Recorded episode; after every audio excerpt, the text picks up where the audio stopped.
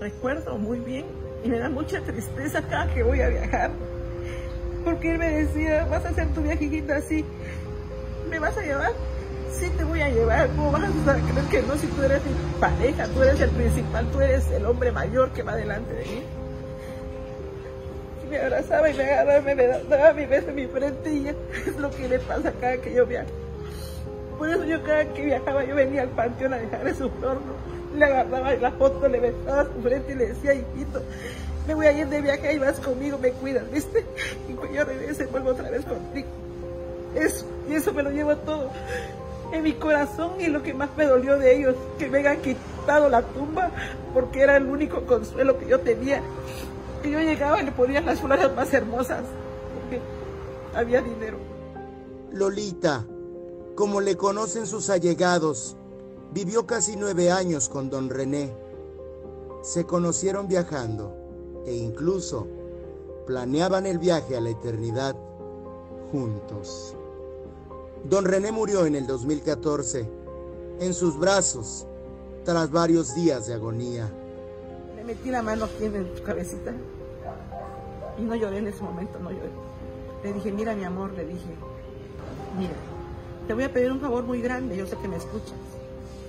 Cierra tus ojitos, imagínate ver a Dios crucificado, le dije, en la cruz. Tú fuiste devoto de la Virgen de Guadalupe, de, San Juditas Tadeo, de tantos santitos, de las Madres Santísimas de Pollita. Y ellas te van a ayudar. Que nuestro Padre Dios te va a recibir, le dije. Si este momento ya es tu final, mi amor, le dije. Vete con Dios, que Dios te bendiga. Te quiero mucho, te amo, le dije. Y camina. En ese momento no lloré, me aguanté.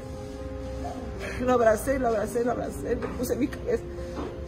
Y ahí quedó. Un año después de su muerte, luego de que le quitaran el acceso a su tumba, comenzó el calvario para Dolores. Ahorita lo que me hicieron es que me quitaron la... Mire, él me deja, por medio del comisariado, me deja un papel, una sesión de derecho, donde me deja al nombre mío y al nombre de la propiedad me lo dejaron, me lo dejó él, vinieron los elegidos a medir todo, sí, bueno, está en esos papeles. Tras la pérdida de su compañero, la tristeza la invadió. Lolita decidió vender lo que don René le había otorgado para iniciar una nueva vida. Yo vendo con el consentimiento de, que me dejó bien en los papeles mi esposo, lo fui a presentar, llegué los que iban a comprar y todo eso, y, y ahora empieza el peito me van a quitar la propiedad, tengo que pagar, me voy a la mate. Y eso no creo que no es justo, porque debe de haber justicia y no debe de haber tanta corrupción, porque ellos en elegido se mandan y hacen lo que quieren, roban lo que quieren. ¿Por qué? Porque el pueblo, el, la, San José Terán, todo lo que es Terán, no dice nada, se quedan callados. Pero ¿Quién está tras el intento de despojo y acusaciones en contra de la mujer? Pelea este, Erika Jiménez Sánchez, la hija de... ¿Pero ya murió? Ya murió. Ella ya muere y supuestamente ella le deja el poder al hijo, que es Luis Antonio Chay Jiménez. Así como lo escuchó, es el señalado por mentiroso y corrupto, comisariado ejidal de San José Terán el repudiado durante las manifestaciones en el ejido por el colectivazo del pasado lunes, 22 de agosto. Ya cuando empieza a ser comisariado, ahí se ve. Ahí se ve todo. ¿Por qué? Porque ya presenta este señor Roger Sánchez González, presenta ahí en el ahí en el tribunal agrario, lleva unas escrituras. Cuando mi esposo me dice que aquí esta propiedad no me lo dejaba con escrituras porque todavía no había llegado el dominio pleno. O sea, no hay como escritura desde el Cerro de Guadalupe, todas esas colonias por ahí, GCI, Cristo, no sé qué, por ahí, hasta aquí no pueden escriturar. Si todavía no se ha llegado a un arreglo. Entonces me dije, mira hijita, no te voy a escriturar, pero este papel vale mucho y mi firma está reconocida en el ejido. La mujer no solo está asustada, teme por su vida, teme terminar en la cárcel y teme hasta en las autoridades y los abogados, porque todos le han fallado. Ya, ya en el tribunal este, agrario, se empieza a mover todo, pues, me empiezan a demandar y tengo que asistir y existo y ahí está. Voy yo al ejido y hablo con el comisariado. Le digo, mire, es que tengo este problema. Le doy el teléfono de tal abogado, ¿no? Y váyase con ese abogado que él le va a ver su asunto. ¿Quién era el comisariado? Este, don Juanito Díaz Cabrera. Bueno, me voy y este, con ese abogado y le, le explico el problema, le doy el papel, está mi nombre mío, pues ese documento. Me dice, no le pueden pelear. Es que hay un, un documento que dejó don René, sí. Pero para eso me dijo, voy a necesitar dinero. Y pues le solté dinero. Tengo los papeles ahí, cuánto le solté y cuánto le di. ¿Cuánto? Como 240 mil. No da crédito. Mientras don René vivía, ni sus nietos ni sus hijos estuvieron al pendiente.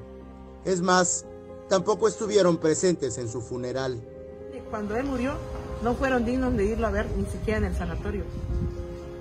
Y tengo su familia de mi marido y su familia de ellos también, que lo vieron, que no llegaron a verlo. Lo tuve tendido aquí mi marido. No vinieron, ni, ni, ni qué decir, le voy a llevar un ramo de flor. Porque él me dio estudio, él me dio carrera. ¿Los nietos? Los nietos, nadie.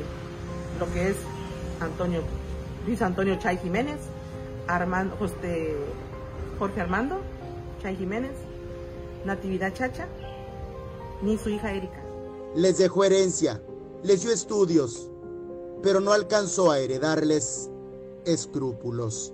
Mira, les dejé, les voy a dejar tres tantos de, de herencia. Por tres veces les dio. Y hoy están peleando esto.